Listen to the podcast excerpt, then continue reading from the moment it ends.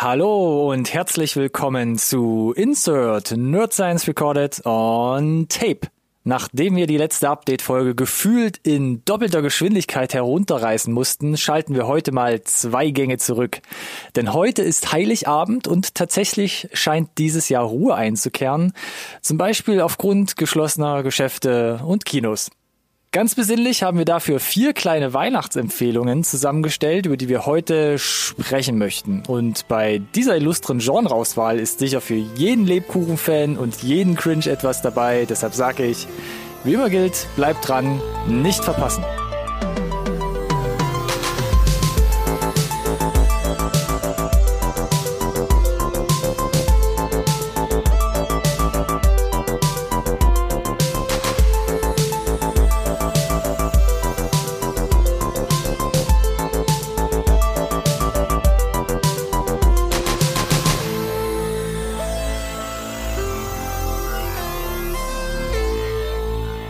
Hallo und herzlich willkommen da draußen auch von meiner Seite zu einer neuen Folge Insert Nerd Science Recorded on Tape, dem einzigen Podcast über Filme, den ihr wirklich braucht. Boah, ja, das klang das entspannt. funktioniert auch langsamer, denn Ronny zu meiner Seite hier in dieser Weihnachtsepisode hat gesagt, wir sollen einen Gang runterschalten. Er hat sogar gesagt, zwei Gänge runterschalten. Also bekommt er hier heute eine besinnliche Episode von Insert geboten. Also zumindest von meiner Seite. Hm. Not bad. Dann muss ich mich entweder daran anpassen oder ich habe viel Arbeit nachträglich, lieber Alex. Musst du mich künstlich wieder äh, auf, auf Geschwindigkeit bringen. Ich kann auch nur Eingang runterschalten, dann sind wir wieder so bei Normalgeschwindigkeit. Kompromisse okay. klingen doch immer gut. Mm. Du weißt doch, Extreme sind doch nur was für Sith. Ja, Weihnachten steht vor der Tür. Also quasi, steht eigentlich quasi schon mit dem Fuß in der also Tür ich, drin. ich, ich lehne mich jetzt aus dem Fenster und sage mal, solange wie du nicht in Nordamerika angesiedelt bist, äh, die, die, die Folge kam 20 Uhr online, da hoffe ich mal, dass die Leute, die Bescherung hatten und, und beschenkt werden, Ach, wurden, Bescherung, darum geht's doch nicht auch- komplett. Es geht doch Oh, um, es sind doch ach so. drei Tage. Also für mich endet Weihnachten am 24. mit die Geschenke. Mit den Geschenke. Nein, Spaß beiseite, ich weiß, was du meinst, aber ja, also ich hoffe, die Leute, also jetzt, jetzt müsste wieder Zeit sein, äh, sich besinnlich auch mal Einen mit, Podcast äh, anzuhören. mit dem, mit dem äh, alkoholhaltigen Getränk deiner Wahl vor den warmen Kamin zu hocken und, und Insert anzuwerfen. Genau das haben wir in der letzten Update-Folge schon angekündigt. Ne? Mm. Wenn da jetzt wahrscheinlich das Netz wie so eine leere Wüste voller Heuballen wirkt. Wir sind online. Wir präsentieren eine neue Folge. Ich glaube ganz fest, dass die Zeit über Weihnachten die Zeit ist, wo auch die Leute, die nicht dafür Zeit haben, sich tatsächlich mal hinsetzen, mal das Internet anwerfen, vielleicht mal so einen Instagram-Account anlegen und vielleicht mal NSRT Podcast folgen können. Mal eine Review schreiben auf iTunes. Ist auch immer gut. Soll Ja. auch entspannen, wenn man sich das ganze Jahr schon vorgenommen hat. Es lohnt sich ja doppelt aktuell. Ein Gewinnspiel haben wir hier uns ausgedacht und ähm, ich war ehrlich gesagt ein bisschen überrascht. Ich dachte, wenn wir so 20 Leute bei Instagram davon überzeugen können, äh, da mitzumachen, dann ist das schon ein guter Schnitt. Aber irgendwie bis zum Wochenende waren da ja schon mindestens 50, 60, wenn nicht sogar noch mehr Einsendungen dabei. Ja. Also ich, ich muss sagen, ich habe mich, hab mich auch gefreut. Äh, Mendo scheint zu ziehen. Ich hatte ja erst überlegt, haben wir das richtig formuliert? Also jetzt vielleicht auch nochmal für alle da draußen. Nicht jeder kriegt was bei einem Gewinnspiel, sondern es ist halt eine Verlosung. Einer kriegt was. Das ist den Leuten, glaube ich, durchaus bewusst, aber selbst wenn du, keine Ahnung, 100 Einsendungen hast, die Chance, da was zu gewinnen, ist, glaube ich, deutlich höher als, keine Ahnung, dir so einen so einen, äh, so einen Lottoschein zu holen. Sei es drum, ähm, wir haben der, die dem Gewinnerinnen ähm, heute Mittag quasi ausgelost und über die Story natürlich schon angekündigt. Deshalb nochmal hier, auch im Namen wahrscheinlich von uns beiden, ähm, ja, Ja, herzlichen Glückwunsch. Glückwunsch. Genau. Ja. Und Da frohe geht jetzt- Weihnachten. Ich hoffe, es gefällt. Geht jetzt ein schönes kleines äh, Grogu The Mandalorian Geschenkset auf Reisen. Und das macht man doch gerne zu Weihnachten. Einfach mal, einfach mal geben, Alex. Ich weiß nicht, warum du das jetzt so gesagt hast. Ja, ja, ich freue mich tatsächlich auch da sehr drüber. Und wir geben noch weiter, denn wir sprechen heute über vier Weihnachtsfilme und es ist in der Tat mal nicht Die Hard dabei. Oh, So, da war's wieder. Wieder das neue Element in unserer Sendung, was ich versuche jetzt zu etablieren oder auch nicht. Nee, hoffentlich nicht. Es ist ja gleich. Sich sonst im Geldbeutel glaube ich. ja, das stimmt allerdings. Es ist ja schön zu geben, aber wir haben gesagt, Mensch, bei so einer großen Resonanz, wenn da jetzt nur einer was gekriegt hat, das ist ja ein bisschen schade. Es wird ein zweites Gewinnspiel geben, beziehungsweise es gibt ab heute ein zweites Nee. Gewinnspiel. Doch, Hör auf. doch. Wir haben hier alle Hebel in Bewegung gesetzt und noch ein zweites Geschenk an den Start gekriegt. Und zwar für alle Die Hard Fans. Da können wir direkt mal jetzt hier quasi die Katze aus dem Sack lassen. Es gibt eine schöne, kleine John McClane. Ja, ist es eine Actionfigur? Eigentlich nicht. Eine Funko-Pop-Figur ist es letzten Endes. Das ist ein äh, äh, Sammelwert, hat der ganze Spaß, ja. Ein Also Sammelwert so. Und, Genau. Ja, und äh, Grund genug auch nochmal zu erwähnen, wir haben schon mal über Die Hard gesprochen, deswegen taucht er heute tatsächlich nie in der Liste auf. Vor zwei Jahren, Alex. Dios mio. Ja, aber in, in aller Detailtiefe. Und ich kann dir sagen, ich habe ihn äh, die Tage nochmal geschaut, wie äh, jedes Jahr. Das habe ich schon in deinen. Instagram-Stories erkennen können, ja. und äh, kann nochmal wiederholen, die Episode, wir sind kurz durchgekommen. Weil auch jetzt nochmal beim Gucken dachte ich mir, meine Güte, da sind ja mindestens nochmal anderthalb, zwei Stunden drin über die Dinge, die wir, über die wir nicht gesprochen haben, die durchaus auch relevant wären. Ja, dann, dann. Äh, Da kann ich jedem die, die Sendung nochmal ans Herz legen. Äh, gibt sogar auf YouTube, wenn ihr unsere äh, hübschen Gesichter dazu auch noch sehen wollt, wie wir uns da in Rage reden. Ah, stimmt, das und kommt ja auch dazu. Äh, für euch rauskriegen, ob der hart ein Weihnachtsfilm ist oder nicht. Und was überhaupt Weihnachten ist. Vielen Dank, Ronny. Die Hard, ein unerschöpflicher Quell nicht, von nicht für deinen, deinen Doktor gereicht hat. Naja, vielleicht schiebe ich den irgendwann mal na, noch mal noch nach. Ist ja nicht so schwer, da heutzutage ranzukommen. Ähm, aber wir kommen vom So- so Thema hört ab. man. Äh, Gewinnspiel, John McClane. Also, ähm, heute Mittag wurde unser Gewinner vom The Mandalorian Gewinnspiel ähm, gezogen und es geht direkt weiter. Und wie auch beim ersten Gewinnspiel, ihr müsst nicht viel mehr dazu tun, als uns auf Instagram zu besuchen, unserem Account zu folgen, den Beitrag, den wir quasi heute geschaltet haben, direkt danach zu liken und dann einen Kommentar zu geben und einen weiteren Die Hard Fan zu markieren. Und dann geht es hier wieder eine ganze Woche hoffentlich gut durch den Äther. Folgen, liken und taggen. Das und dann habt ihr euch automatisch qualifiziert. Und, Das ist einfach, äh, genau. Genau, wir lassen es wieder eine Woche laufen, sodass äh, wir wahrscheinlich dann am 31. Äh, auch wieder gegen Mittag dann den Gewinner ziehen, ne? Ist das richtig? Das klingt nach einem Plan auf jeden Fall. Das heißt, für alle, die, Herrlich. die halb komatös hier übers Weihnachtsfest sich irgendwie durch, durchspeisen und durchtränken lassen, die haben auch dann äh, Richtung äh, Silvester dann quasi noch ein bisschen, ein paar Puffertage, um teilzunehmen. Von daher sollte es alles sehr gediegen sein. Ich, ich hätte ihn ja gerne selber tatsächlich. Ich habe ja schon hier etliche Funkos stehen und der, der ist tatsächlich äh, durchs Raster gefallen bisher und ich glaube, Uh. ich werde das irgendwie nochmal nachholen, ja. Der ist schon, schon einigermaßen sexy. Also äh, ich beneide jetzt schon den Gewinner. Kann ich schon mal so ne ne neidlos anerkennen. Und das ist gelogen. Der Neid ist da.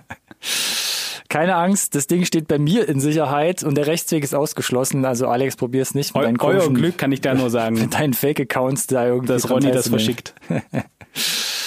Gut. Und weiter geht's hier in unserer großen Sause. Weihnachtssause möchte man ja sagen. Ich hatte auch überlegt, hier so noch ein bisschen so das Weihnachtsfeuer in dem Hintergrund so ein bisschen zu entfachen. Aber ich glaube, wir lassen es ganz einfach Nee. und glänzen wieder sein. mit, mit qualitativ hochwertigen Empfehlungen. Ja, Neben diesen qualitativ hochwertigen Geschenken. Und makellosen Ton, ja.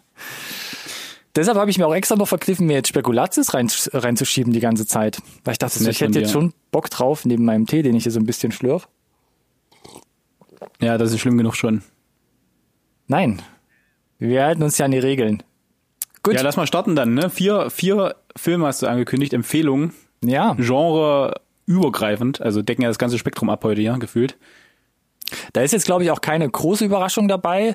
Zumindest, ne, obwohl, ja, bei 50 Prozent würde ich sagen, weil äh, wir haben zwei, zwei ältere Exemplare mitgebracht, die teilweise jetzt schon ein paar Jahre draußen herumschwirren. Und zwei relativ, oder zwei sehr, sehr neue Weihnachtsfilm-Exemplare. Yes. Wollen wir mit dem Horrorfilm anfangen? Und nein, Ja, damit sicher. meine ich nicht Happy Season, Alex. Halte ich noch zurück mit deiner Kritik. Ja, ja. Na klar, fangen wir mit dem Horror an, damit die Leute sich wieder beruhigen können und wir dann so ein bisschen den Impuls wieder runterkriegen auch. Hm, ist ein guter Plan, genau. Und wir haben an zweiter Position, glaube ich, ein sehr gutes Gegenmittel dann noch dafür.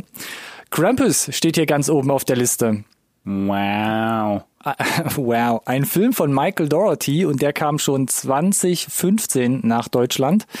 Warum haben wir den hier auf der Liste eigentlich?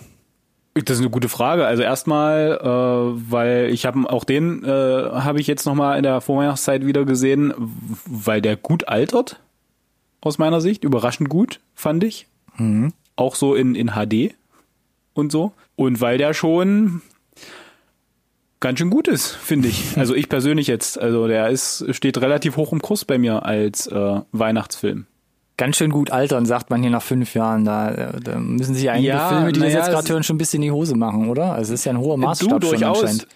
Also der der der Punkt ist, äh, ich glaube, was da äh, mit mit Kostüm und und äh, Practical FX gelöst werden konnte, haben sie gemacht. Mhm.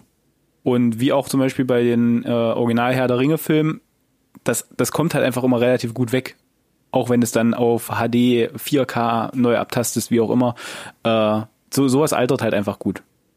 Plus, die Oma reißt es für mich mega raus. Ich gehe davon aus, alle haben den Film gesehen, er ist fünf Jahre alt und äh, die österreichische Schauspielerin, die sie da, die sie da haben, die, die halt Christa. auch einfach konse ja, die konsequent da Deutsch äh, durchlabert, quasi fast den ganzen Film. Äh, die macht es magisch für mich gefühlt. Das sind für mich auch zwei Highlights. Ich habe den jetzt auch wie du auch nochmal in der Vorweihnachtszeit geguckt und ähm, ich war überrascht jetzt auch beim zweiten noch mal, beim zweiten Mal ähm, schauen, wie viel halt ähm, ja Practical Effects einfach waren. Also es waren keine ja. großen animierten Monster oder Schockereffekte. aber aber auch so gering und wenn dann würde ich jetzt mal gemacht. nur ja. als Hilfseffekt halt benennen oder als Erweiterung. Sonst eigentlich fast ausschließlich bis aufs Ende vielleicht noch so ein bisschen ähm, wirklich mit Kostüm, mit Puppen, äh, mit Animatronics oder sowas gearbeitet oder wirklich halt ja einfach nur Kostümen teilweise. Und das macht den Film halt richtig richtig charmant. Und äh, er hat, finde ich, also er hat diesen Weihnachtsspirit und alles, was man so auf der Checkliste haben muss, um als Weihnachtsfilm zu gelten. Aber der ist schon, also er hat natürlich auch diesen Humor und diesen, diesen, diesen B-Movie-Horror-Trash im, im besten Sinne, ne? Aber er ist ein Horrorfilm. Er ist und noch was?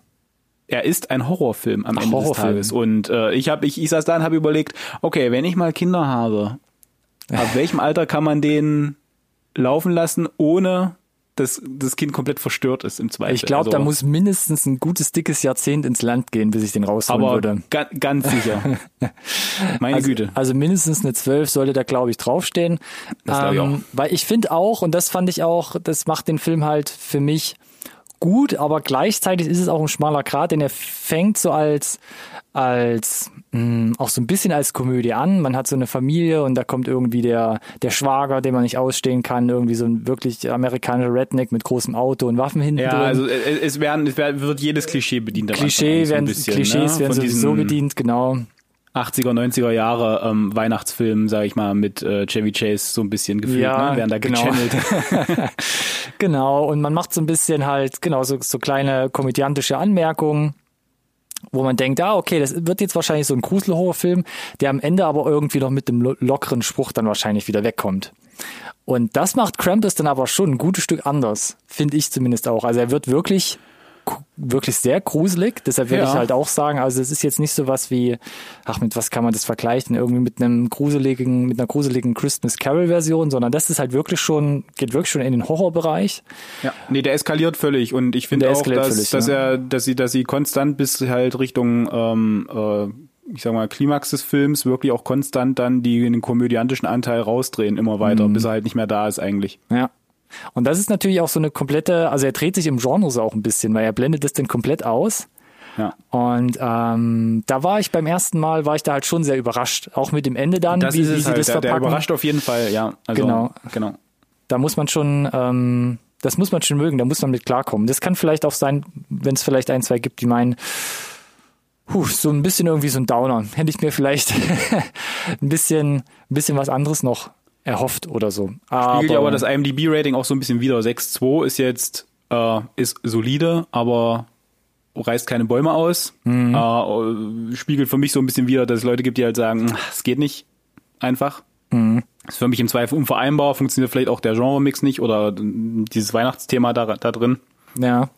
Aber wir haben ja äh, im Prinzip eigentlich auch die These angeführt, damals auch in unserer Die Hard-Analyse, letzten Endes kannst du diesen Weihnachtscharakter in jedes Genre irgendwie reinmischen. Erfolgreich reinmischen auch. Und für mich persönlich zumindest äh, ist das hier mit Krampus auf jeden Fall geschafft Mhm. worden. Vor allem, Durchaus. vor allem auch sehr schön. Also ich muss ja auch sagen, das hatten wir, glaube ich, damals bei Die Hard äh, auch schon ein bisschen angesprochen mit diesen ganzen Weihnachtsmythen, die es halt überall auf der Welt gibt. Ähm, und da komme ich noch mal ein bisschen auf die auf die Christa Stadler, die sie hier gecastet haben, als Omi noch mal ein bisschen zurück, dass sie wirklich dieses ist ist ja eher so aus dem südlichen Bereich, also ich glaube so Bayern und vor allem eben auch Österreich, wo es, wo es diesen Krampus gibt mit seinen ganzen bösen Helferlein. Ähm, das hat mich auch, ähm, das fand ich richtig gut gemacht, dass sie halt als, als Original Wienerin gecastet wurde, Deutsch spricht oder quasi mit österreichischen Dialekt, mit dem Wiener Schmäh. Ähm, Das fand ich richtig gut, solide. Ähm, also klar, wir haben es in OV geguckt. Ich weiß gar nicht, wie sie es in, in, in der deutschen Version dann gemacht haben. Wahrscheinlich sprechen alle einfach nur Deutsch. Ähm, aber das ist so ein richtiger Kicker. Und gerade so, wo ich letztens drüber gesprochen habe, ähm, Hunters auf Amazon Prime, das ist halt so ein Plus hier bei Krampus, wenn du wirklich halt Native Speakers hast und ähm, sie das komplett durchziehen. Es wirkt ein bisschen weird, weil sie komplett immer Deutsch spricht, fast nahezu. Und alle anderen immer mit ihr Englisch kommunizieren. Das ist immer so ein bisschen off, finde ich. Ähm, Naja, aber, Aber- das soll ja ein bisschen zeigen, dass sie halt nicht, nicht so wirklich da dazugehört und Mhm. ihr eigenes Ding macht und soll vielleicht auch ein bisschen offen lassen, ist sie jetzt einfach die wunderliche Oma oder ist sie noch wach letzten Ja. Endes so genau. mental? Und finde ich, Da kriegen wir eine Antwort drauf. finde ich richtig gut getroffen, genau. Und ich glaube, ja, die, die, die Zuschauermeinungen gehen so ein bisschen auseinander. Ich, äh, hast ja gerade gesagt, IMDb 6,2. Dafür waren es aber auch immerhin 62.000 Stimmen, die abgegeben wurden. Und falls ihr euch noch erinnert, das war noch so ein Film, da konnte man damals ins Kino für gehen. Und das Ding hat roundabout 15 Millionen gekostet und ja über 60 Millionen wieder eingespielt. Also so schlecht oder beziehungsweise so ein schlechtes Lockmittel ist er anscheinend ja dann doch nicht gewesen. Definitiv. Wo man aber warnen muss, das, das habe ich auch gerade nochmal festgestellt, also ihr kriegt das Ding zum Beispiel bei Amazon Prime, wie die meisten Filme, über die wir, über die wir heute sprechen, ähm, da aufpassen, wenn man guckt bei den ganzen Portalen und Streamingdiensten, Krampus, da gibt's so viel, gibt's so viel Filme und da ist, glaube ich, richtig harter, harter Schrott dabei. Ja, Und auch bei Amazon Prime ist, äh, ist ein falsches Bild von einem anderen Krampus-Horrorfilm als Vorschau drin, als, als der eigentliche Film eigentlich ist. Also er geht so viel durcheinander, äh, habe ich auch auf anderen Streaming-Plattformen gesehen, weil es so unglaublich viele Krampus-Filme gibt. Wenn ihr euch sicher gehen wollt, Krampus ist der Film von Michael Doherty, der hat zum Beispiel auch Godzilla 2 gemacht, 2019. Ähm, und es spielen Adam Scott und Tony Collette mit. Tony Collette, habe ich das Gefühl, hat teilweise in ein, zwei Szenen schon ein bisschen für Hereditary geübt. Kann das sein? Ja, das kann auf jeden Fall sein. Und wer übrigens äh, noch noch ein Hinweis dazu, der ist nicht for free bei Amazon oder so zu haben, Genau. bei Netflix, äh, gibt's nur bei Join, also Join Plus, wer auch immer das hat auf der Welt, äh, die fünf Leute, äh, herzlichen Glückwunsch, ihr könnt Krampus for free gucken, ansonsten äh, zwei- 2,99. Ja, ist, kann man, glaube ich, verkraften. Also wenn man sich mal gruseln, gruseln möchte ein bisschen, wenn es das Wetter draußen vielleicht auch hergibt und man äh, äh, empfänglich dafür ist, äh, gerne gerne sich Gruselkram anguckt, da äh, gibt's ja auch solche und solche Leute. Äh, Cramp ist auf jeden Fall eine Empfehlung äh, für alle, die denen das vielleicht bisher entgangen ist. Das ist schon ganz ganz unterhaltsam. Amazon Prime sagt ab 16 und äh, wie befürchtet, da ist ein falsches Bild von einem anderen Trash-Film, glaube ich, als Vorschau drin. Also davon nicht irritieren lassen. Glaubt uns, das ist ein guter Film. Guckt auf jeden Fall ähm, gerne mal rein. Und anschließend hast Ja, du noch du hast ja irgendwas, ge- sonst, sonst nee. haben wir das absolute Gegenmittel gleich hier am Genau, Anschluss. du hast ja gesagt, wir müssen jetzt hier ein bisschen genau die die Waage wieder ins Gleichgewicht bringen. Klaus oder wie man auch in Deutschland sagt, Klaus. Klaus Auch Netflix-Film, schön- auch schön Animationsfilm. Ähm, vom letzten Jahr. Da hatten wir auch drüber wir auch gesprochen. in, ja, definitiv. Trailer, Release, bla bla bla. Und ähm, weil wir es ja bei dem anderen Film auch gerade genannt haben, fangen wir mal damit an. Kam am 15.11., hat eine 8,2 bei Netflix. Wow. Bei, bei IMDb, ne? Wahrscheinlich. Äh, IMDb, sorry. Netflix-Film, ja. Ja, Netflix-Film hat eine 8,2 bei IMDb, über 86.000 Bewertungen. Das ist äh, nicht schlecht. Nicht schlecht. Da, ja, also da, da reiht er sich äh, relativ weit oben ein, so, was auch äh, erfolgreichste Filme ever betrifft, glaube ich, oder? Ja, und es war auch so ein bisschen, fand ich damals, wo das Ding rauskam, so ein kleiner Schläferfilm, auch so ein kleiner nachträglich dann Überraschungshit, weil der Film ist von äh, Sergio Pablos als, äh, als Regisseur umgesetzt. Ähm, Carlos Martinez Lopez hat dann noch Choregie geführt. Ähm, und der Sergio, der hat so sich langsam, glaube ich, im Animationsbusiness hochgearbeitet. Also er war ganz bei ganz vielen Disney mhm. und äh, Sony Animationsstudio ähm, und Sachen dabei. Bei Herkules ja zum Beispiel äh, Tarzan 1 und 2 und Rio als Animator, Designer und ähm, hat da, glaube ich, echt schon gut äh, Animationsluft schnuppern können. Ja, und er hat ja dann die, die Story tatsächlich auch selber geschrieben und auch äh, in, in, in quasi das Screenplay überführt. Äh, also er hat sogar ein, zwei Stimmen selbst gesprochen. Also fragt ja, man sich, krass. was er eigentlich nicht noch gemacht hat. und by the way, äh, war er auch für einen Oscar nominiert und ist stimmt, tatsächlich stimmt. in den auf Platz 178 der Top 250 Filme aller Zeiten mit, diesem, ah, mit dieser Bewertung. Das bei ist schon jetzt. Ja, also bei das, in, in diesen Top 250 zu sein, das ist schon ein Ritterschlag, muss man sagen. Das ist heftig. Und ich habe auch den jetzt nochmal in der Vorbereitung gesehen, natürlich. Ähm, und fand ihn beim ersten, beim ersten Mal gucken damals, letztes Jahr, sehr, sehr gut. Und irgendwie hat er mich jetzt beim zweiten Mal tatsächlich sogar noch ein bisschen mehr gecatcht. Und es gab auch viele, die dann damals schon gesagt haben, ach, der hat mich sogar zu Tränen gerührt und der war so süß und toll. Und das konnte ich jetzt irgendwie sogar noch mal ein bisschen besser nachvollziehen. Oder wie ist deine Meinung dazu? Äh, ja, ich finde immer noch, dass es sich am Anfang so ein bisschen zieht irgendwie äh, und du, du große Schwierigkeiten hast, äh, mit unserem Hauptcharakter so zu connecten. Das ist ja so ein bisschen auch die Idee natürlich. Äh, der soll ja, glaube ich, auch ein bisschen unsympathisch sein. Mhm. Äh, das hat sich nicht geändert bei mir. Nicht wirklich, aber ja, wie du gesagt hast, äh, das wird alles wesentlich versöhnlicher irgendwie zusammengeführt. Ähm, und wie gesagt, fand halt äh, trotz allem insgesamt war es halt durch weg sehr erfrischend einfach, ähm, was den Animationsstil betrifft äh, und die Qualität auch insgesamt, die da abgeliefert wurde, weil 2019 immer noch bei Netflix das so ein His und Mit war auch durchaus und dann auch gepaart mit der Geschichte, die erzählt wird. Einfach mal erfrischend anders und trotzdem alle wichtigen äh, Punkte abdeckt, die einen guten Weihnachtsfilm ausmachen. Macht das Sinn? Das, das, das macht Sinn. Da kann ich mich in vielen bestätigt ähm, oder kann ich dich in vielen Punkten bestätigen, sage ich mal so. Ähm, ich habe jetzt wie gesagt beim zweiten Mal auch nochmal versucht, so speziell auf Details zu achten, was man ja nicht, was ich ja so, so schon immer versuche zu machen, äh, zu machen. Aber ja, es ist, es ist, fand ich stark verwunderlich für jemanden, der jetzt, wo das wirklich das Regiedebüt war, auch wenn er jetzt schon in ganz vielen Filmen als Animator oder Designer halt mitgearbeitet hat, dass es halt so ein un unglaublich rundes Paket ist. Ich hatte jetzt zum Beispiel nicht die, die Startschwierigkeit mit dem Charakter, sondern ich fand es eigentlich eine gelungene ähm, Einführung und es, es, es sind ja höchstens wirklich zehn Minuten im Film. Also der Film geht relativ schnell natürlich durch in seiner äh, eine Stunde 40 Minuten Laufzeit, glaube ich. Ja, klassisch im klassische Animationsgeschwindigkeit. Genau, genau. Aber wie er das alles verpackt, also so diese diese äh, ich sag's jetzt trotzdem auch nochmal, diese Coming-of-Age-Geschichte, ja, dieses, dieses From Zero to Hero, dass man über seinen eigenen Schatten springt halt, dass man ähm, sich dahin entwickelt halt, ähm, ja, selbstlos zu handeln, anderen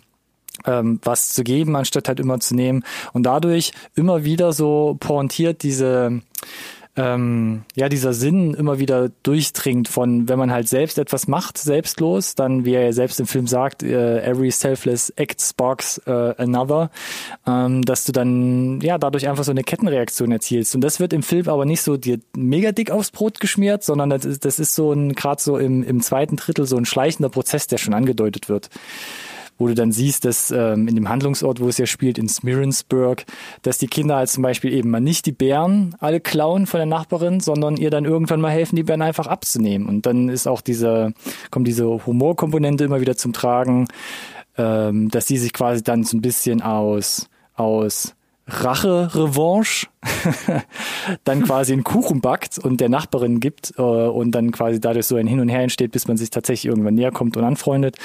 Und das fand ich von der Geschichte ist es so, ja, wie ich es gerade versucht habe zu erklären, es ist nicht so dick aufs Brot geschmiert, aber es ist eine süße Geschichte mit sehr vielen kleinen Details und mit sehr viel Handlungsebenen. Das, und das hat mir, das hat mir jetzt vor allem beim zweiten Mal halt nochmal so einen richtigen Kicker gegeben, muss ich sagen. Ja, auf jeden Fall. Also, äh, genau ich finde halt einfach die, die Idee, wenn es jemandem erklärst, worum es geht, auch äh, einfach zu sagen, ja, wir versuchen jetzt ja mal eine, ich sag mal, eine Origin-Story zu erzählen. Mhm. Stimmt, das kommt ja auch noch dazu, dass du quasi diese Origin Story vom Weihnachtsfest und vom Weihnachtsmann erzählst. Gleichzeitig ja. hast du diese Coming of Age Komponente. Du hast aber ja. gleichzeitig immer noch äh, quasi ein bisschen abgesondert davon, ähm, so ein bisschen die Hinter Hintergründe von, von Santa Claus an sich, auch quasi noch so ein bisschen ähm, Verlust. Verlust, Drama und ähm, quasi ähm, zum, zum Schluss ist es nochmal so ein Tierbreaker irgendwie, wo du dann halt wirklich nochmal so auf deiner emotionalen Ebene halt nochmal so richtig schön mitgenommen wirst. Und das haben sie richtig gut, so wirklich mit Fingerspitzengefühl einfach zusammengepackt. Ja, und deswegen hier der äh, auf jeden Fall äh, Unterhaltung für die ganze Familie und eine äh, absolute Empfehlung. Und die 86.000 Leute, die abgestimmt haben und den, äh, in die Top 250 gewotet haben, ja. den schließen wir uns da durchaus an, auf jeden Fall. Und äh, beobachten, glaube ich, auch seither genau, was da Sergio Pablos dann in Zukunft noch so abliefert.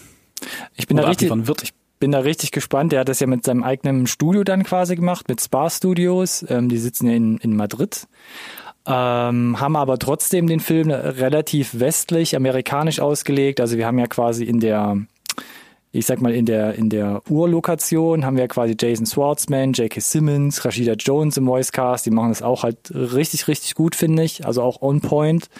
Ähm, ich habe mir die deutsche Version jetzt noch nicht angeschaut, ähm, aber auch das ist ähm, wird einfach perfekt zusammengeführt. Wie gesagt, ich kann es nur noch mal sagen, alles wirklich mit Fingerspitzengefühl zusammen orchestriert auf der Animationsebene, wie du es gesagt hast, Grafik, Lightning, die Details, ähm, zum Beispiel Details, wenn von Animationsfiguren, ähm, wenn Animationsfiguren von hinten von der Sonne beleuchtet werden und dann die Uhren so rot ähm, von der Sonne durchschimmern.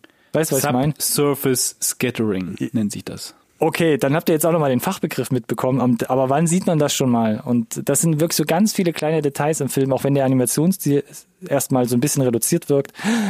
Ähm, gut, einfach, einfach schön. Einfach schön. Ich versuche mich jetzt auch ein bisschen wieder herunterzubringen. Echt guter ja, Film. Wir haben schon gemerkt, ja, also das war auf jeden Fall nochmal ein Loblied, sehr engagiert. Und ja, nee, du, ich unterschreibe das ja alles gut. Also ist ja super. Und es ist halt auch schön, dass äh, viele, viele sind ja mittlerweile tatsächlich ähm, äh, im Besitz eines Netflix-Abos und äh, von daher jederzeit könnt ihr euch den, den einschieben. Gebt euch hart. Ähm, ja? Es war, glaube ich, mehr als eine Empfehlung gerade von uns. Würde ich aber auch sagen. So, was haben wir jetzt noch hier quasi an den, an den Newcomern im im Angebot. Hm. Newcomer-Filme mit nicht mehr ganz so Newcomer-Schauspielern. Fatman steht hier auf der Liste. Am 4.12. kam das Ding, auch da hatten wir hier über den Trailer gesprochen.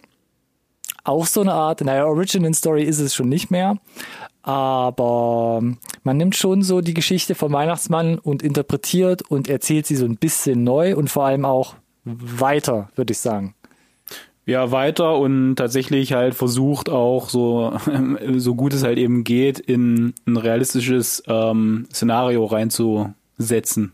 Genau. Ja? Würde ich würde ich das einfach mal nennen. Das ist ein Film von Ashom Nelms und Ian Nelms. Das ist so ein Brüderpaar. Yep. Ah, da ist die Vita relativ übersichtlich. Ein, zwei Filme. Es waren, sind jetzt auch keine, keine so großen Sachen dabei. Ähm, aber die haben es dann doch irgendwie geschafft, Mel Gibson und Walter Goggins hier zusammen vor die Kamera zu kriegen. Der eine, äh, ihr könnt raten, wer spielt den Weihnachtsmann, der andere spielt jemanden, der genau ihn, nämlich den Weihnachtsmann, umbringen möchte. Ähm, als Auftragsmord Auf, quasi. Als, als Auftragsmord, äh, als ja. Auftragskiller unterwegs. Und ich krieg's nicht mehr ganz zusammen, was wir über den Trailer gesagt haben, aber findest du, dass du mit dem Trailer für den Film gut vorbereitet abgeholt wurdest? Definitiv. Also hier muss ich sagen, der Trailer hat genau äh, diese, diesen, diese Art des ja, dunklen Humors, der äh, pulpigen Action. Da ist es wieder. Mit dieser düsteren, ja, mit dieser leicht angehauchten düsteren Note, mit diesem gritty, realistisch. Äh, das war alles im Trailer und es ist auch alles so im Film, finde ich. Also Siehst du es anders?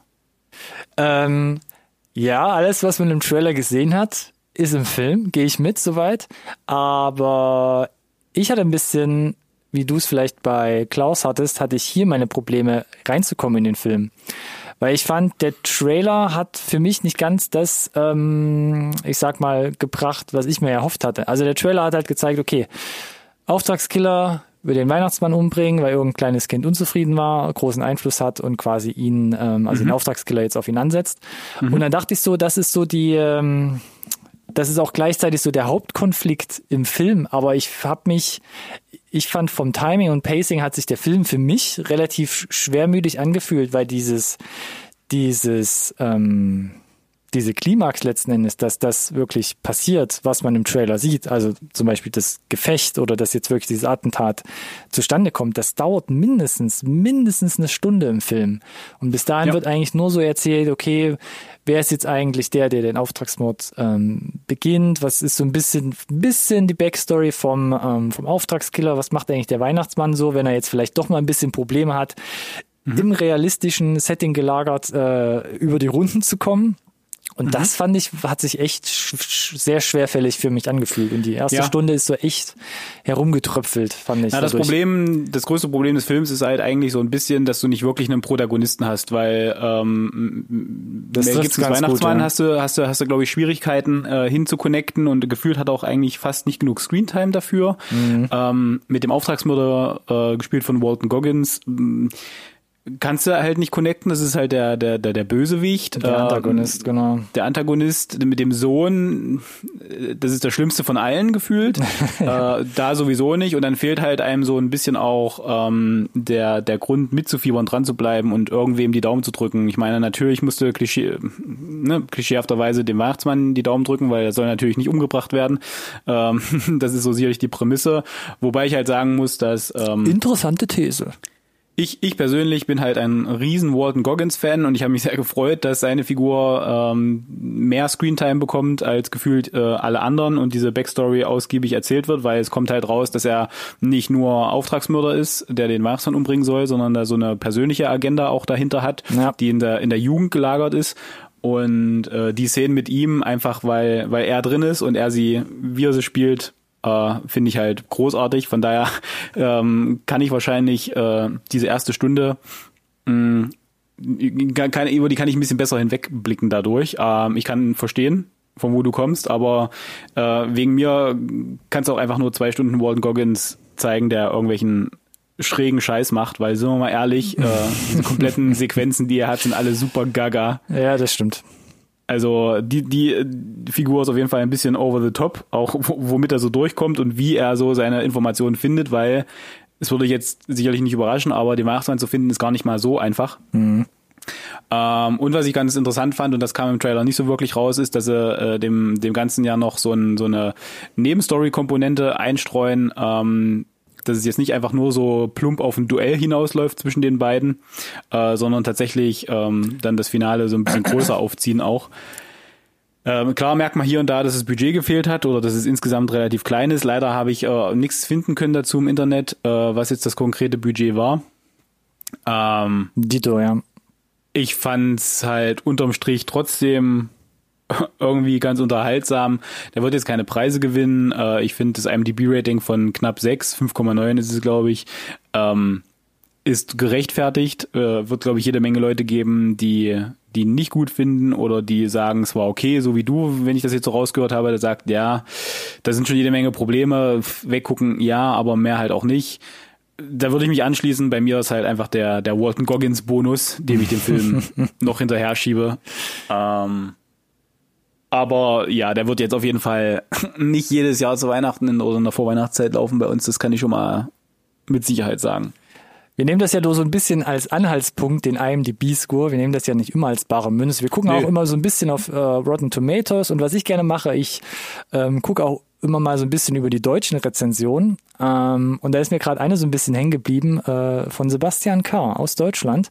Und der schreibt auch, der Trailer erweckt aus meiner Sicht den Eindruck eines Actionsfilms äh, aus den 90ern, ähm, wird dann für ihn aber nicht erfüllt und erst nach 70 Minuten nähert sich das Ganze dem Ansatz aus dem Trailer und dann ist der Film aber schon zu Ende. Das trifft, das ist nicht mein Sy- Synonym da äh, aus der Rezension, sondern ähm, aber auch so die, der restliche Text von ihm äußert so, glaube ich, das, was ich auch gerade versucht habe, so in Worte zu fassen. Also ich dachte auch, das wird ein bisschen mehr, hat ein bisschen mehr so diesen Palpi-Charakter, um bei deiner Wortwahl noch zu bleiben. Und es zieht sich so den ganzen Film über so ein kleines, ähm, so ein kleines Gefecht äh, zieht Ja. sich da durch den ganzen Film. Aber es Ja. ist, er ist schon anders, wesentlich anders aufgebaut. Ähm, das hat der Nee, Trailer nicht ganz so Der- gezeigt. Und Das, daher, das genau. stimmt, das stimmt. Der, der Payoff ist halt auch de, des vermutlich äh, limitierten Budgets ähm, nicht so groß, wie man vielleicht hofft. Also der, der, der Build-up, wie gesagt, ist tatsächlich relativ hoch und relativ lang und die Vorbereitung und so weiter. Und dann Ja. geht man jetzt irgendwie schon davon aus, ähm, weil es ja durchaus alles erstmal solide gemacht ist, solide gefilmt ist, dass sie sich das Budget, sage ich mal, aufgespart haben fürs Finale und haben sie ja irgendwie, aber ist halt dann aber am Ende des Tages nicht so richtig genug, finde ich. Äh, also es wirkt halt alles äh, sehr limitiert in, im, im Scope auch. Mm, ja, insgesamt. Das, da, da gehe ich mit. Und wie gesagt, auch die anderen Meinungen, da, da ist von, von tiefschwarz bis hellweiß alles dabei. Fünf Sterne, ein Sterne, von absoluter Schrott bis tiefgründiges, naja, Meisterwerk nicht, aber toller Film. ähm, und ich glaube, die Mitte, also die Wahrheit liegt irgendwo in der Mitte. Genau, würde ich, würde ich auch sagen. Äh, von daher Fatman keine äh, uneingeschränkte Empfehlung, aber ich glaube trotzdem, dass der, der Trailer ein ganz guter Indikator ist, was euch erwartet. Ähm, vielleicht mit unserem Hinweis halt einfach, dass äh, es tatsächlich ein Weilchen dauert, bis wir zur richtig großen Knall-Bumm-Action kommen. Äh, aber ich kann nur wiederholen, wer, wer Walton Goggins gerne sieht, der kommt die erste Stunde auf seine Kosten. Und äh, ich muss sagen, äh, diese, diese Road-Movie-Szenen, die es hatte, oder diese Road-Movie-Charakter-Sequenzen mit dem, mit dem Hamster und den Umschnitten und jedes Mal läuft im Das Radio stimmt, ein, andere, stimmt, ja. ein, ein anderes Musikgenre und der geht jedes Szene, Mal mit ja. ab. Das ist einfach, das sind so Momente, wo ich schon sage, dass das äh, ist nah an großartig dran, aber das ist halt liegt halt nur daran, dass Walton Goggins cool ist und dass ich ihn gerne sehe. Hm. Und wenn das nicht gegeben ist, dann kann ich schon verstehen, dass da vielleicht äh, der Film so ein bisschen gewisse äh, Shortcomings hat. Das stimmt allerdings, waren nochmal gute Beispiele auch zum Schluss, hast recht, ja. Ähm, auch Fatman ist bei Amazon Prime ähm, abrufbar, wer das Ganze als HD leihen möchte, also HD-Version, ich glaube 4,99 und wenn man es komplett kaufen will, zum Beispiel 11,99. Blu-ray habe ich jetzt gar nicht geguckt, ob es den da auch schon gibt, aber ihr kriegt nicht. den auf jeden Fall online. Eine Stunde 40 Minuten, entscheidet selbst, ähm, die Chancen stehen 50-50. Ah, so, zum Schluss, was haben wir da? Haben wir da was locker leichtes, was auch eine absolute Cook-Empfehlung ist, so was herzerwärmendes, was komödiantisches oder haben wir vielleicht da jetzt auch nochmal was, wo sich die Geister dran scheiden können? Alex. Du freust dich da schon massiv drauf, oder? Naja, ich bin auf jeden. Fall gespannt, was wir zu Happiest Season zu sagen haben. Hatten wir auch in einer Update-Folge, glaube ich, den Trailer, ne? Auf jeden Fall. Da haben wir auch über den Trailer gesprochen und hatten ja ein, zwei Charaktere schon hervorgehoben, ähm, die uns da sehr, sehr gut gefallen haben. Und wahrscheinlich so, ein, so eine kleine äh, Showstealer äh, Mentalität an den Tag gelegt haben. Und genau, seit 12.12. ist das Ding jetzt offiziell auch in Deutschland verfügbar, nachdem es, oh, lass mich lügen, ich glaube, Hulu-Film ist es ursprünglich, ich habe es mir gar nicht Korrekt. nochmal aufgeschrieben, Ja, genauer ja, kam Hulu. schon Ende November. Und auch das Ding kriegt ihr, um es direkt mal reinzuschieben, über Amazon Prime. Kristen Stewart und Mackenzie Davis in der Hauptrolle auf jeden Fall schon mal und äh, ansonsten auch die gefühlt jede Nebenfigur ähm, mit einem bekannten Gesicht gecastet. Vielleicht fällt euch nicht zu jedem der Name ein, aber gesehen habt ihr die gefühlt alle schon mal. Ist ein dicker Cast auf jeden Fall, ja.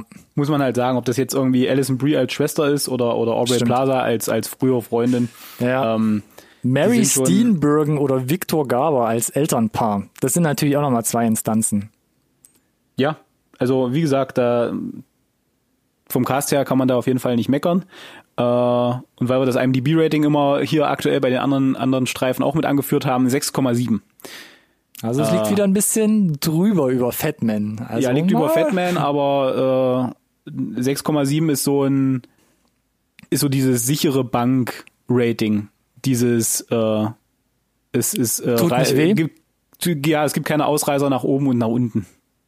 Ist ein Film von äh, Clea Duval, da ist auch die Vita sehr interessant. Die kennt man ja eigentlich seit Gefühl, ich weiß nicht, 20, 30 Jahren eher als Schauspielerin, hat dann aber vor ein paar Jahren ähm, sich auch in den Regiestuhl gesetzt und hat jetzt, glaube ich, zweiter oder dritter Film ist das jetzt hier mit Happiest Season, ähm, sich an einer, ich will nicht zu viel wegnehmen, aber an einer romantischen Weihnachts Dramedy. Romcom ist das offizielle, offi- Romcom ist die offizielle Synopsis.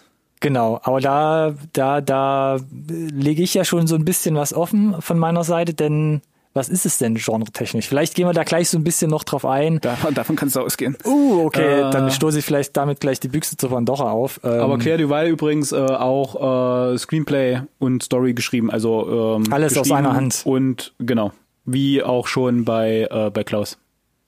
So, für alle, die unsere Folge nicht gehört haben, wo wir über den Trailer gesprochen haben, um was geht's nochmal? Es geht um Kristen Stewart und Mackenzie Davis, die quasi ein Pärchen spielen. Und Mackenzie Davis lädt ähm, als Harper ihre, ja, verlobt haben sie sich noch nicht, aber quasi ihre Freundin Abby ein zu ihren Eltern, um Weihnachten zu feiern. Aber Harper, also Mackenzie Davis, hat sich vor ihren Eltern noch gar nicht geoutet. Und niemand weiß, dass sie lesbisch ist. Und dann wird's natürlich ein bisschen grisselig, wenn du dann deine äh, Freundin und vielleicht auch zukünftige Verlobte dann mit zum Weihnachtsfest über drei, vier, fünf Tage mitschleppst. Weil dann Genau, also erstmal erstmal ähm, haarig.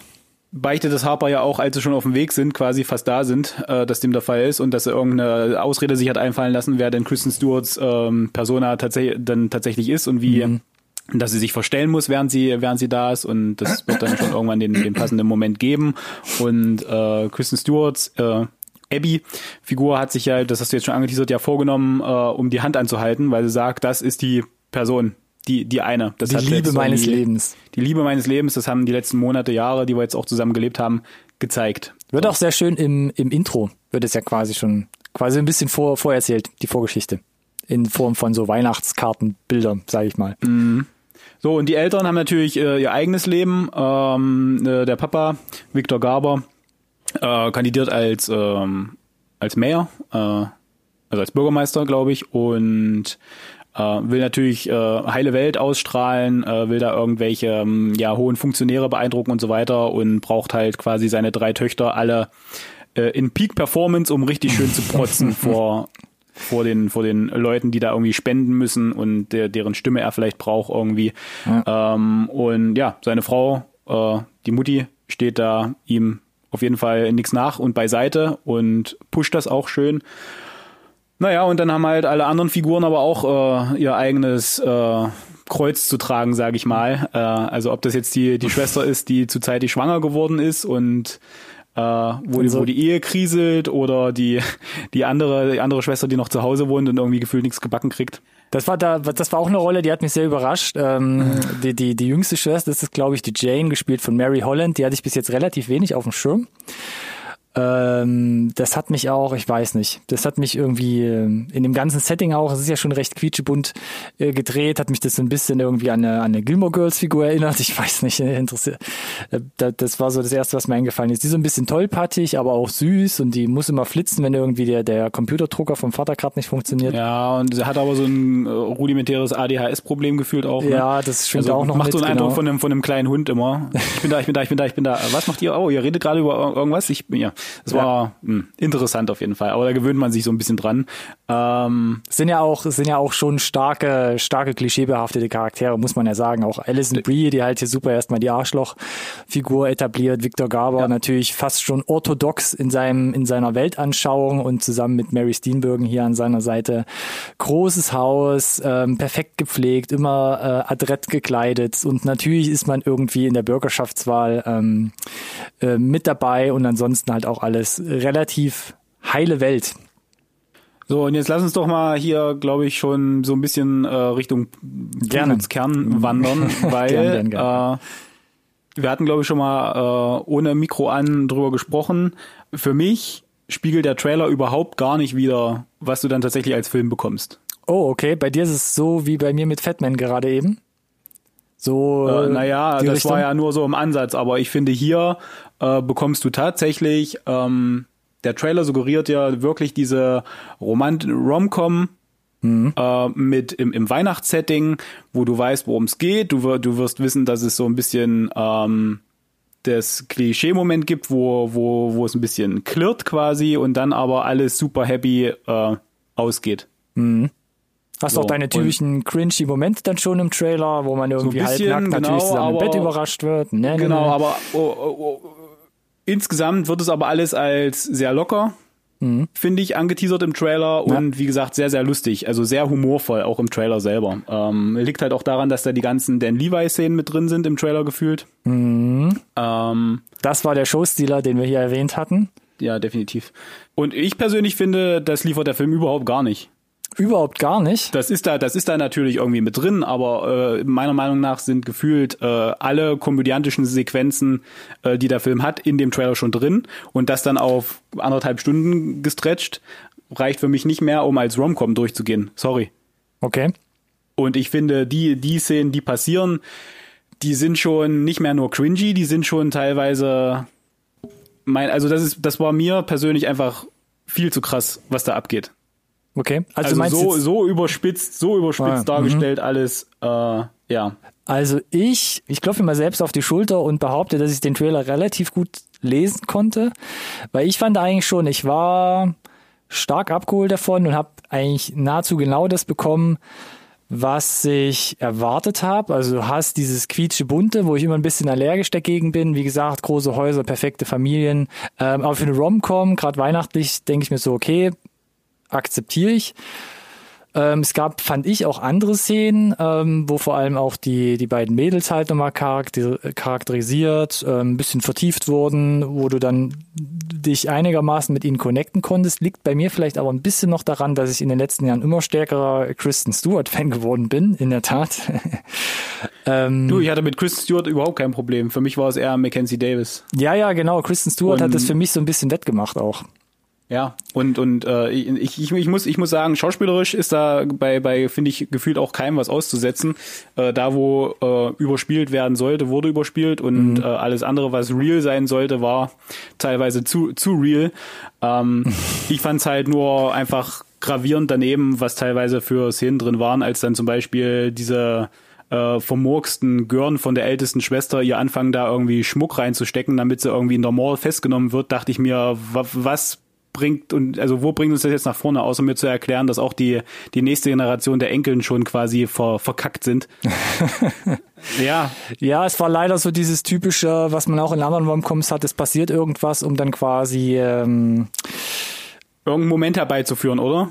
ja, Weißt du? Und sie von allen anderen auf einmal abgetan wird, nichts mehr wert ist, äh, weil diese ganze Familie dort so absolut oberflächlich, hochnäsig unterwegs ist. Furchtbar. Das, äh, ich versuche das mal gerade ein bisschen zu, raus zu extrahieren, was du da gerade gesagt hast. Genau das, dieser Mikrokosmos Kristen Stewart um ihren Charakter Abby, das, das finde ich, das fand ich auch komisch. Das fand ich so ein bisschen off, weil du hast diese Rom-Com, du hast dieses Christmas-Setting, du hast dieses typische, okay, irgendwo kracht's, vielleicht kommt man zusammen, perfekte Familie, wie rödelt man das jetzt alles zusammen? Und ich dachte schon im Trailer, trotzdem hast du vielleicht so eine stärkere dramatische Komponente eben dadurch, dass du halt äh, ein lesbisches Paar hast, was sich halt versuchen muss, vor den Eltern zu rechtfertigen, weil Outing und so und ähm, abseits der Norm, sage ich mal, in diesem Mikrokosmos passiert der, der perfekten Familie. Ähm, es passiert natürlich an einem bestimmten Punkt des Films schon zum Schluss, aber der, der Weg dahin, da wird der Charakter von Kristen Stewart wird wirklich unglaublich gefoltert. Also Ja. wird, wird klein gemacht, wird schlecht Ganz, geredet, ganz du schlimm. musst und, und einstecken. wie gesagt, äh, du sagst ja dieses äh, heimlich lesbisches Paar, wir sind total verliebt. Das passiert irgendwie in der ersten Nacht mit dem, auch wir schleichen uns raus und treffen uns, obwohl wir in getrennten Räumen äh, schlafen müssen. Mhm. Und, und äh, wir sind ja dann an einem Punkt, wo, ah, ich gehe mit dem Heteromann, der auf jeden Fall was von mir will, lieber weg und lass dich hier links liegen. Und das ist halt das, wo ich das größte Problem mit habe. Die ganze Familie ist mir scheißegal letzten Endes, weißt du? Ja. Die, die kann ich als Idioten abstempeln. Das, das passt schon. Die müssen wegen mir auch gar, gar keinen Moment mehr haben, dass sie aufwachen oder so. Ähm, äh, meine Frau meinte dann zwar irgendwann äh, gerade dann bei diesem Pseudo-Happy End äh, besser spät als nie. Wäre mir aber egal. Was, was mich wirklich äh, runtergezogen hat und wo mir dann auch das Intro des Films nicht mal ansatzweise genug Unterbau geliefert hat, ist, dass Kristen Stewart ja der Meinung ist, dass das die Person ist, die sie heiraten möchte. Und vielleicht ist da mein, äh, mein Wertestandard anders, aber du, du, du kennst offensichtlich die Harper Mackenzie Davis Person überhaupt nicht. Ich- das ist ein, äh, ja. da ist, da ist was komplett an dir, an dir vorbeigegangen. Ja. Eine komplette, komplette Seite dieser Person, die du, die du nicht kennst, die, der es auch total leicht fällt, das zu verstecken dann im Zweifel. Und, und das kannst du mir, das, das, das, das, mir kam da überhaupt nicht raus, dass die das, dass Mackenzie Davis dadurch gefoltert ist, sich zu verstecken. Ja. Null, da, da ist über, da sind kaum Szenen im Film, die, die, die mir das ausreichend wiedergeben. Das ein, die einzigen Szenen, die ich habe, ist immer wieder, wie sehr es Kristen Stewart verletzt. Genau, genau. Und das, das, das ist, glaube ich, der. Das ist so ein das, Ungleichgewicht. Das, das, hätte ich gebraucht, weißt du, zu sehen, genau. wie, wie Mackenzie Davis das auch fertig macht, wie sie darunter leidet. Und diese eine Szene dann im Film von wegen, nein, ich verstecke nicht dich, ich verstecke mich. Genau.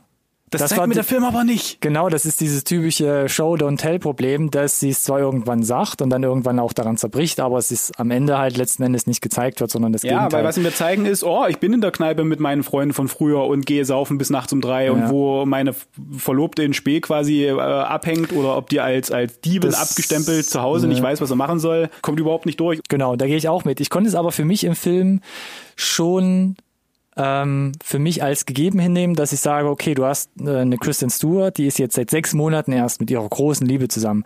Da würde ich jetzt sagen, okay, das ist so ein typisches, vielleicht auch, nee, junge Leute Problem, möchte ich jetzt nicht sagen, dann mache ich mich selbst älter. Aber wenn man vielleicht sagt, man ist wirklich voll in diesem große Liebe-Clash und sagt, okay, ich möchte sie jetzt heiraten, dann sehe ich das schon ein, dass wenn du die Welt rund um ihre Jugend und Elternhaus nicht kennst, dass du vielleicht dann einfach noch ein bisschen verblendet bist. Und ich konnte es für mich so innerlich ein bisschen nachvollziehen, dass Mackenzie Davis als Harper quasi in ihre heile Welt zurückkehrt und dieses in dieses kluckenhafte soziale Gefüge zurückfällt, weil das hat sie ja vorher auch schon mit ihrer Ex-Partnerin gehabt. Das konnte ich für mich auf einem gewissen Level halt einfach so so stehen und sacken lassen. Das war für mich okay, aber das eben, wie du auch gesagt hast, dieses Ungleichgewicht ist aus Mackenzie Davis verfällt halt zurück, lebt quasi altes Leben und Kristen Stewart muss da echt wie so ein Boxsack halt hinhalten und kriegt ja. gefühlt wirklich so über eine halbe, dreiviertel Stunde immer wieder halt auf ja. dieser Storytelling-Ebene immer wieder eine reingewirkt, bis sie halt wirklich am Boden ist und nahezu zerbricht. Please stop, she's already dead. Oh, no. Das, ja, also es war für mich das war echt, hart. Torture-Porn. Also, genau, das genau das und ich glaube, viele über, übersehen das dann, weil sie sagen, ja gut, dieses quietsche bunte überlagert alles. Aber das fand ich auch, das lag mir auch quer im Magen und da hätte ich mir gewünscht, re reduziert das auf jeden Fall die Elemente gegen Kristen Stewart, dann äh, habt, kriegt ihr immer noch zum Schluss irgendwie leichter den Bogen hin, um quasi das wieder zusammenzubringen. Oder reduziert dieses bunte, heile Welt-Setting und macht eher so ein nüchterneres, realistischeres Drama draus, weißt du? Ja. Oder, oder, oder, oder, oder, oder, oder, genau, reduziert das und zeigt mir im Zweifel, ihr, ihr versucht ja die, die, ähm, die ganzen anderen Nebenfiguren ein bisschen dreidimensionaler zu machen, was mir auch gefallen hat, dass du weißt, wie die in dieser Welt funktionieren, dann zeigt mir im Zweifel mehr davon halt irgendwie, mhm. ja, äh, und wie diese ganze Familiengefüge überhaupt äh, funktioniert, beziehungsweise auf was für einem wackeligen Fundament das alles gebaut ist und wie oberflächlich, äh, aber ja, also Kristen Stewart, da mit der mich echt nicht tauschen. Und äh, wie gesagt, für mich war dann der Payoff auch an der Stelle nicht ausreichend dann. Diese, diese ja. letzten zehn Minuten. Mhm, äh, ich ja. fand es schön, dass die, dass, dass die auch nicht geschenkt wurden einfach. Ja. Weil Spoiler, Kristen Stewart ist jetzt nicht da und sagt, oh, du hast dich geoutet jetzt doch, oh mein Gott, ich bin so glücklich, sondern es ist halt so ein Genau, zu wenig zu spät, Alter. Und da saß ich da und dachte mir, yes, vielen ja. Dank dafür. Das ist die erste nachvollziehbare Handlung, die ja. in diesen 80 Minuten passiert ist. Ja, da gehe ich mit. Genau, für mich war es ja. halt einfach so ein Clash. Also das Setting hat nicht ganz mit dem ähm, dramatischen Unterton zusammengepasst, der sich dann später halt stärker herauskristallisiert. Oder genau andersrum, dass diese Dramakomponente, die man ein bisschen halt versucht einzuflechten, einfach einfach wie ein Fremdkörper in diesem halt ähm, Rom-Com Christmas Movie Setting halt. Genau. Und, und da mache ich jetzt nämlich die Rolle zurück äh, als Fazit. Die genau die Komponente existiert in den Trailern nicht. Und es hat mich komplett rausgebracht. Ich habe es versucht für mich. Äh, ich ich habe ich dachte, sie kommt schon raus. Deshalb war ich gespannt, auch wie sie es halt ausarbeiten. Im Endeffekt dachte ich, okay, sie arbeiten es gar nicht hinaus. Dann ist es halt einfach eine seichte Romcom. Ähm, deshalb fand ich es gut, dass sie drin war. Aber wie sie drin gelagert war, das ähm, ging für mich nicht auf. Aber ich glaube, man kann es gut übersehen, wenn man es einfach so als typischen Weihnachtsfilm Romcom nimmt. Romcom äh, einfach so wegguckt. Ähm, aber ja, so Leute wie wir, die dann vielleicht noch ein bisschen genauer drauf schauen, für dieses halt so ein bisschen, könnte es, könnte es ein bisschen quer nee, Also ja, nee, also ich, ich, äh, der hat oder, mich einfach noch stärker. runtergezogen, hat okay. mich komplett runtergezogen. Okay. Konstant. Das, das, ich habe zu sehr da mit äh, zu viel Empathie gezeigt für für Abby, die Figur von Kristen Stewart, mhm. und deswegen hat er mich komplett runtergezogen und ich war dann auch an dem Punkt, wo ich gesagt, Punkt, wo ich gesagt habe, ähm, nichts kann mehr jetzt hier passieren, dass mir diese Familie oder Mackenzie Davis Figur so sympathisch macht, dass dass wir das alles jetzt vergessen, was hier die letzten drei, vier Tage da in diesem Film passiert ist, äh, weil das alles unter der Gürtellinie war. Dass, wie gesagt, ich da mit meinen Werten gesagt hätte, ey, ich pfeif drauf, ganz ehrlich, macht halt euer Ding. Aber das ist eine Welt, in der habe ich eigentlich gefühlt nichts verloren, merke ich gerade. Trotzdem, ich würde mir auf jeden Fall nochmal angucken und sag eigentlich, ähm, wenn man jetzt nicht so ganz speziell drauf guckt, dann ist es für mich eine gute Rom-Com. Ich konnte viel lachen, es ist süß gemacht. Aber die, wie gesagt, das, das, das Skript um Kristen Stewart, um den Charakter, der dann halt eine Zeit lang echt immer wieder auf die Fresse bekommt, das kann echt wehtun wenn man das auch vielleicht emotional da gut connecten kann. Ähm, ja, von daher lasst euch gesagt sein, guckt den Film vielleicht, wenn er emotional sehr, sehr gefestigt zeigt. und dann äh, nehmt euch das vielleicht nicht so sehr mit wie, wie mich. Oder ihr wollt das. Äh, es gibt am Ende auf jeden Fall ein Payoff, ein Happy End. Das heißt, also das äh, gibt auf jeden Fall so ein lachendes Auge und ein weinendes Auge. Mhm. Ähm, aber von mir auf jeden Fall nicht die uneingeschränkte Empfehlung leider. Ich weiß nicht, ob ich schon gesagt habe, Happiest Season auf Amazon Prime zum Beispiel, nicht zum Leihen, erstmal nur zum Kaufen für knapp 14 Euro. Ähm, das sollte man sich schon überlegen, würde ich sagen. Ne? Dann entscheidet es gerne, wenn nicht, ladet euch, ach nee, man darf ja keine Leute zurzeit einladen. Dann, äh, ja, entscheidet einfach, er steht gerade mit 39 Bewertungen bei Amazon bei knallharten 5 Sternen, also der scheint zumindest den Leuten da schon mal extrem gut zu gefallen. Aber ja, who knows. Wir haben es gerade ausführlich auseinandergenommen, IMDb bei 6,7, bei 16.000 Bewertungen. Das ist ein bisschen, ein bisschen realistischer, da gehen wir von aus. Ja. Ähm, da müsst ihr euch euer Bild mal selbst machen. Gut, das so, waren jetzt gesagt, vier, ja, dennoch vier Empfehlungen oder ja, zumindest Erwähnungen. Ja. Auf jeden Fall, du, es ist alles dabei. Äh, wir, wir, wir haben Horror, wir haben äh, Familienanimationen, wir haben äh, Action, ja. Ding, schwierig, Fatman in, in Genre zu pressen und halt äh, die nicht vielleicht ganz so klassische Rom-Com mit Dramakomponente. Also ist für jeden was dabei. Definitiv würde ich auch sagen. Da haben wir, glaube ich, nicht Muss so ja viel nicht versprochen. Gucken, genau. Und wir haben, glaube ich, auch nicht so viel versprochen im Sinne von, wir geben gerne. Also nochmal der Reminder. Uh. Ab heute, ab dem 24.12. läuft ein zweites Gewinnspiel, nachdem heute Mittag, also am 24.12. schon der Gewinner vom ersten Gewinnspiel gezogen wurde. Also bis zum nice. 31.12. könnt ihr wieder was gewinnen. Guckt mal in unsere sozialen Medien rein, zum Beispiel Instagram, Twitter und oder Facebook unter unserem Namen. NSRT Podcast mit dem gleichnamigen Hashtag, den ihr dann gerne verwenden könnt. NSRT Podcast. Genau, und fürs Gewinnspiel bleibt ihr bei Instagram hängen. Folgen, liken, kommentieren, jemanden taggen und dann gewinnt ihr vielleicht nächste Woche ein hübsches äh, Merchandising Die Hard. Paket ist ja, zu viel gesagt, aber eine coole Figur. ja. Meine Güte, jetzt muss ich ja jetzt hier nochmal ein bisschen, bisschen ernst werden oder uns, uns rausbringen hier für dieses Jahr. Für dieses ähm, Jahr, ja. Ja, letzte Folge bedeutet. Klär mal die Leute ich, raus ja genau, ich bedanke mich erstmal bei allen äh, Zuhörern jetzt ja immer noch nur noch. Ähm, ich bedanke mich auch bei dir, Ronny. Es äh, war Ronnys? ein fantastisches. Gibt's mehrere? Nein, ich bedanke mich bei dir, Ronny, habe ich gesagt. Dankeschön. Äh, es war ein fantastisches Insert-Jahr. Hat mir sehr, sehr viel Spaß gemacht. Fast konstant durch die Bank, jede Woche geliefert wie ein trotz, Uhrwerk. Trotz allen Widerständen. Und gerade durch die Widerstände Umzug, hat uns hier vor die globale Rechnung Pandemie. Also virtu ja, wir haben aus, äh, aus der Not eine Tugend gemacht, äh, klöppeln die Episoden hier virtuell zusammen. Ich hoffe, dass es halt da draußen vielleicht auch dem einen oder anderen was gibt und der was raus hat oder es unterhaltsam oder lustig findet oder alles davon.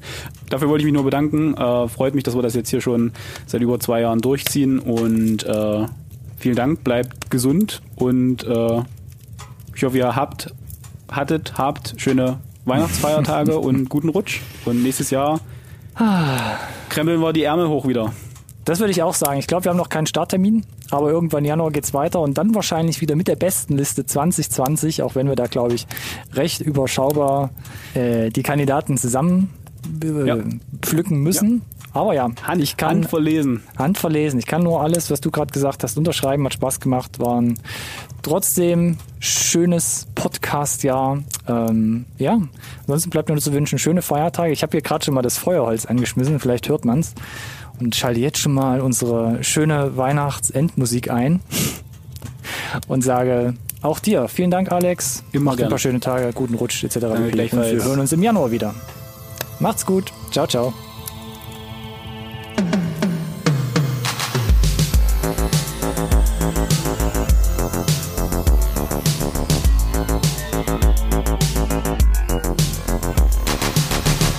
This conversation can serve no purpose anymore. Goodbye.